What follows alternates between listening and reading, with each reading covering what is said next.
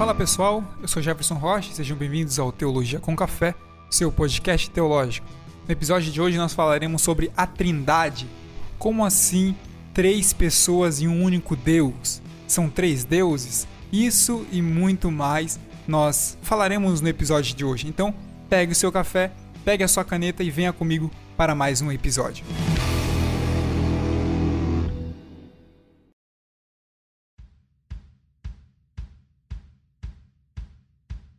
As bases para entender a Trindade e a personalidade de Deus, a, a Escritura ela nos apresenta um Deus pessoal, porque assim diz o alto e sublime, que vive para sempre e cujo nome é santo. Habito num santo lugar e em um lugar santo, mas habito também com o contrito e humilde de espírito, para dar novo ânimo ao espírito do humilde e novo alento ao coração do contrito Isaías capítulo 57, versículo 15. Visto que o homem foi criado conforme a imagem de Deus, podemos compreender algo da vida pessoal de Deus. Evidentemente, pela natureza das coisas, a personalidade divina é algo infinitamente superior à personalidade humana. Mas é a única alternativa para um Deus pessoal crermos um Deus impessoal. E quando afirmamos que Deus é impessoal, passamos a defender o primeiro dogma do ateísmo. Olohane, conhecido teólogo reformado, ele afirma que se Deus existe, tem que ser pessoal.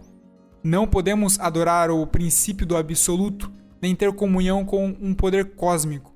E afirmar que Deus é superpessoal é iludirmos com uma frase altissonante.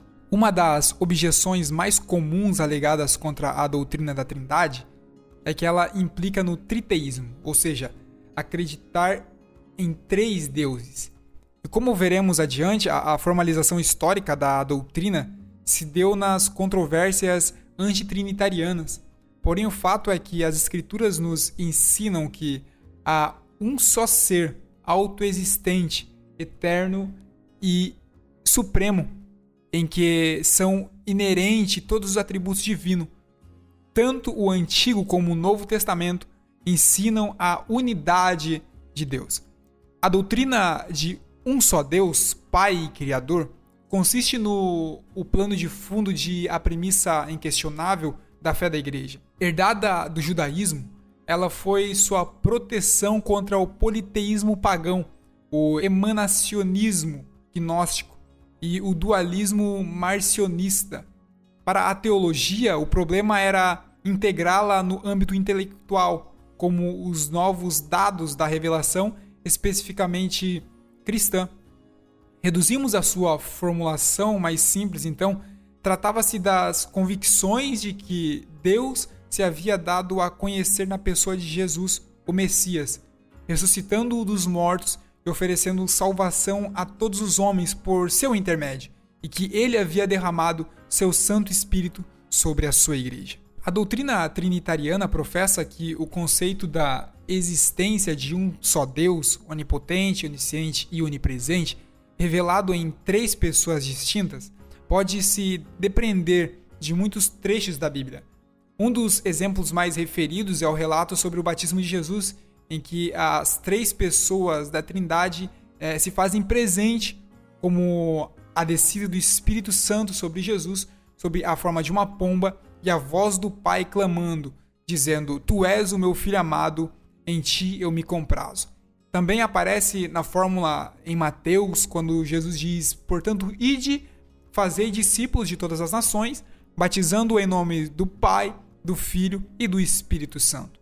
No relato em que a Trindade se revelaria por três anjos, que aparecerá Abraão também próximo ao carvalho de Manre, Gênesis capítulo 18. Na criação do homem também se apresenta um criador plural. Façamos o homem a nossa imagem e a nossa semelhança. Assim, toda obra da criação e, e da graça é vista como uma única operação comum de todas as três pessoas divinas, em que cada uma delas manifesta o que lhe é próprio na Trindade. De modo que todas as coisas são a partir do Pai, através do Filho e no Espírito Santo. Então, orar a Deus, orar ao Pai, orar ao Filho, orar ao Espírito, de qualquer forma é estar orando a um único Deus. O Pai age por meio do Filho no Espírito. Nós oramos ao Pai por causa do Filho, orando no Espírito. Nós chegamos a Deus dessa forma por meio do sacrifício de Jesus e pela capacidade do Espírito que nos leva a conhecer esse Jesus.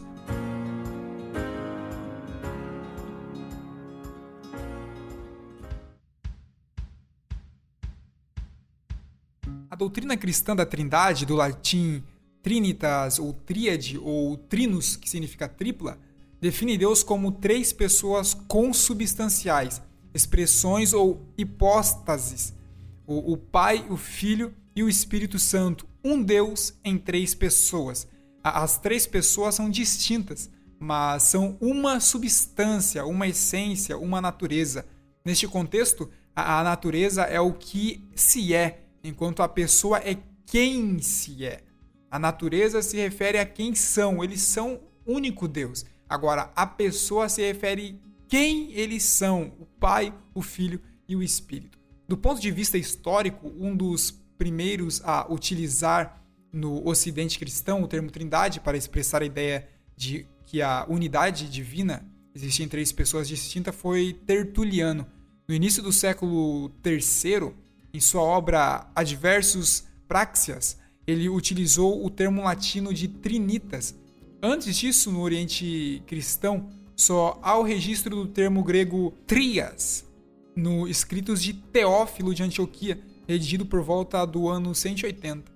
A primeira formulação dogmática do pensamento teológico cristão trinitário, no que concerne a relação entre cada uma das três pessoas divinas, foi postulada como um artigo de fé pelo Credo de Nicéia, proclamado em 325 no primeiro concílio de Nicéia, realizado para dirimir as questões levantadas por Ário, que negava a divindade plena do Filho, bem como pelo primeiro concílio de Constantinopla no ano de 381, afirmando a plena divindade pessoal do Espírito Santo e apresentada no credo de Atanásio depois de 500.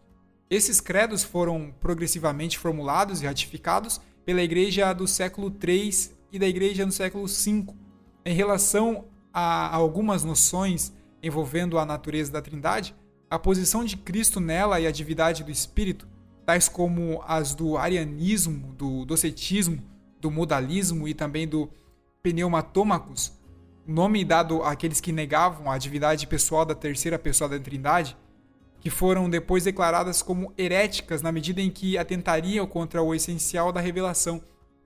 Esses credos foram mantidos não só na Igreja Católica e Ortodoxa, mas também, a algum modo, pela maioria da Igreja Protestante, sendo inclusive citado na liturgia de igrejas luteranas e igrejas reformadas. O, o Credo de Nicéia, que é uma formulação clássica dessa doutrina, usou o termo homousias, em grego da mesma substância, para definir relações entre as três pessoas. A ortografia dessa palavra difere em uma única letra grega, o iota, da palavra usada para não trinitários, do mesmo tempo homoiosias, grego de substância semelhante. Um fato que se tornou proverbial a ponto de certos adversários do cristianismo nessa época afirmarem que os cristãos se digladiavam por causa de uma vogal, ilustrando assim as profundas divisões ocasionadas por aparentes pequenas imprecisões, especialmente em teologia. O Velho Testamento não contém a plena revelação da existência trinitária de Deus, mas contém várias indicações nela. Esta revelação vai tendo maior clareza na medida em que a obra redentora de Deus é revelada mais claramente como na encarnação do Filho e no derramamento do Espírito. Alguns teólogos divergem quanto às provas bíblicas da Trindade no Velho Testamento. Berkoff não concorda que a distinção muito utilizada entre Yahvé e Elohim e o plural Elohim sejam provas da doutrina. Segundo ele, é mais plausível entender que as passagens em que Deus fala de si mesmo no plural, em Gênesis 1, 26, Gênesis 11 e 7, contém uma indicação de distinções pessoais em Deus, conquanto não surgiram uma triplicidade, mas apenas uma pluralidade de pessoa. Porém, Klaas Runia professor de seminário teológico reformado holandês, crê que Gênesis 1:26 indique a Trindade. A fórmula plural de Gênesis 1:26 possui caráter trinitário. Trata-se, segundo ele, não de um plural majestático, como alguns querem ou acreditam, ou um plural até mesmo deliberativo, como outros interpretam, visto que isso era totalmente desconhecido dos hebreus. Tem sido considerado no mesmo nível de palavras como água e céu, que também aparece no hebraico. A água pode ser imaginada em gotas individuais de chuva, ou em termos de massa de água no oceano. O plural, nesse caso, aponta para a diversidade na unidade. Alguns creem que o, mesmo acontece com o plural de Elohim, que aparece em Gênesis 1:26. Rúnia segue o pensamento dos pais da igreja, que sempre se referiam a essa passagem como base para a elaboração dos conceitos trinitários. Os escritores do Antigo Testamento afirmam um monoteísmo divino. Foi a partir dele que se definiu a doutrina da Trindade. Deus é uno tanto no Antigo como no Novo Testamento. Vemos aqui afirmações de afirmações claras e inequívocas do monoteísmo. Deus é um só, essa confissão de fé assinala Israel como uma nação absolutamente dedicada ao monoteísmo. Separa claramente aqui a fé religiosa do Antigo Testamento de qualquer outras formas de politeísmo. Os nomes de Deus no Velho Testamento são importantes para entender a Trindade. Muito se escreveu do, desde o século passado em relação a este tema, principalmente a escola teológica liberal alemã, que baseou suas pesquisas nas diferenças no uso dos nomes de Deus em todo o Velho Testamento, dando origem à famosa teoria documental. No primeiro capítulo de Gênesis, verifica que os nomes de Deus estão no plural Elohim e também Adonai, e estes plurais do nome divino juntam-se em geral verbos e adjetivos no singular. O texto de Deuteronômio afirma em hebraico palavras no plural Javé, nosso Elohim, é só Javé. Isto mostra que Deus, o Senhor, na sua maneira de ser e nos pactos afirmados por ele com os homens, é mais do que um, ainda que um só Yahvé, quanto à essência do seu ser. Muito importante é o fato de que, começando, começando no livro de Gênesis e prosseguindo cada vez mais com nitidez, através do livro do Antigo Testamento, encontramos uma distinção entre Javé e o anjo de Javé, que se apresenta como um em essência, como Javé, porém distinto dele. Tal acontecimento em que Deus toma a forma de um anjo ou de um homem para falar visivelmente ou audivelmente ao homem é chamado assim de teofania. À medida que a revelação vai sendo desenvolvida mediante a sucessão de profetas, verifica-se que títulos divino e adoração divina são dadas a este anjo, que este o aceita que ele se revela como um ser eterno, Deus Todo-Poderoso, o príncipe da paz, o Adonai, o Senhor de Davi, que vai nascer de uma virgem, que ele será desprezado e rejeitado pelos homens, varão de dores e experimentado em trabalhos, que ele levará sobre si o pecado de muitos e que, acima de tudo, estabelecerá o reino de justiça, que aumentará até encher a terra. Eis profecias, como no Novo Testamento mostra, foram cumpridas em Cristo, a segunda pessoa da Trindade. Em geral, então, as referências no Antigo Testamento a respeito do Espírito Santo é, eram tão indistintas que pareciam referir-se apenas a uma energia ou influência procedente de Deus. Lidos assim à, luz do Novo Testamento, porém, há muitas passagens em que se percebe que é uma pessoa distinta, não é apenas uma energia uma influência. As escrituras usam pronomes pessoais para indicar o Espírito Santo. Elas revelam o Espírito não como uma força abstrata, um poder ou uma coisa, mas como alguém, uma pessoa, uma pessoa que tem sentimentos e vontades próprias. Por exemplo, aquilo que é dito sobre Deus Pai é dito também a respeito do Espírito de Deus. A expressão Deus disse e o Espírito disse são repetidamente intercaladas no Novo Testamento, e as obras do Espírito aparecem como obras de Deus. Em Isaías capítulo 6, versículo 9, Deus diz: Vai e diz a este povo. No Novo Testamento, em Atos capítulo 28, versículo 25, começa com essas palavras: Bem, falou o Espírito Santo a vossos pais, por intermédio do profeta Isaías. Nesse caso aqui, o apóstolo atribui o falar de Deus ao Espírito Santo. Já o Novo Testamento traz consigo uma revelação mais clara das distinções da Trindade e da divindade. Essa revelação foi feita na encarnação de Cristo e também no derramamento do Espírito. Segundo Arfield, foi na vinda de, do Filho de Deus, na semelhança da carne do pecado, para se oferecer a si mesmo, com um sacrifício pelo pecado, e na vinda do Espírito Santo, para convencer o mundo do pecado, da justiça e do juízo, que a trindade de pessoas na unidade da divindade foi revelada, de uma vez para sempre aos homens. O texto básico para se discutir a divindade do Filho é João capítulo 1, versículo 1 ao versículo 14. No princípio era o Verbo, e o Verbo estava com Deus, e o Verbo era Deus. Ele estava no princípio com Deus. E o Verbo se fez carne e habitou entre nós. Vimos a sua glória como a glória do unigênito do Pai, cheio de graça e cheio de verdade. O vocábulo verbo é traduzido por palavra nas versões modernas, como na NVI, na BLH e a Bíblia de Jerusalém. O, o vocábulo original para o verbo do grego é logos, termo indica que o Logos é uma pessoa divina que estava no princípio da criação. Interessante notar aqui, aqui na Septuaginta, versões gregas do Antigo Testamento, a construção poética de Gênesis 1 tem um paralelo formidável com este texto de João. A expressão de João que o Verbo era Deus indica a divindade do Verbo, e o verso 14 indica a humanidade do Verbo, quando afirma que ele habitou entre nós. O Espírito Santo é apresentado como a, terceira pessoa divina, ligado ao Pai e ao Filho, mas distinto deles, da mesma forma que o Pai e o Filho são distintos um do outro. A sua individualidade está dentro da unidade de Deus. A própria palavra sugere sua divindade. Jesus declara que o, o nome de Deus em que deve ser batizado aqueles que se tornam discípulos é tripessoal. Portanto, ide Fazei discípulos de todas as nações, batizando-os em nome do Pai, em nome do Filho e em nome do Espírito Santo.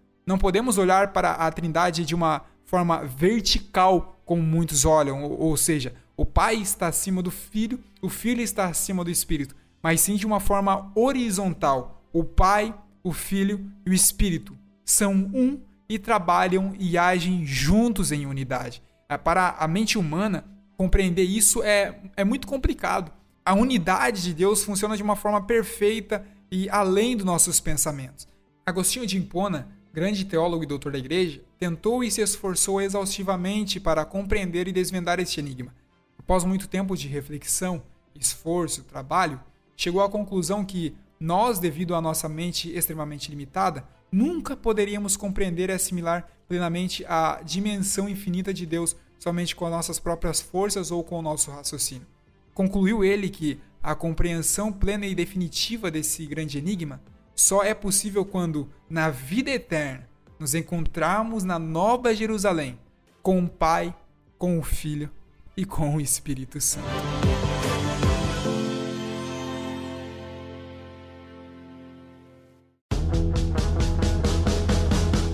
Muito bem, pessoal, este foi o episódio de hoje. Espero que você tenha entendido um pouco sobre a doutrina da Trindade. Se você gostou do conteúdo, compartilha com os seus amigos, compartilha com seus colegas no grupo da igreja, manda para o seu grupo de estudo para assim a gente poder edificar mais vidas com a palavra de Deus.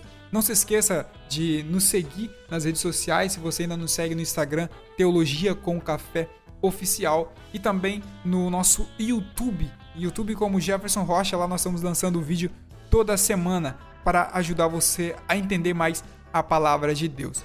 Então é isso aí. Se Jesus nos permitir, semana que vem estamos de volta. Fiquem todos na paz do nosso Senhor Jesus Cristo.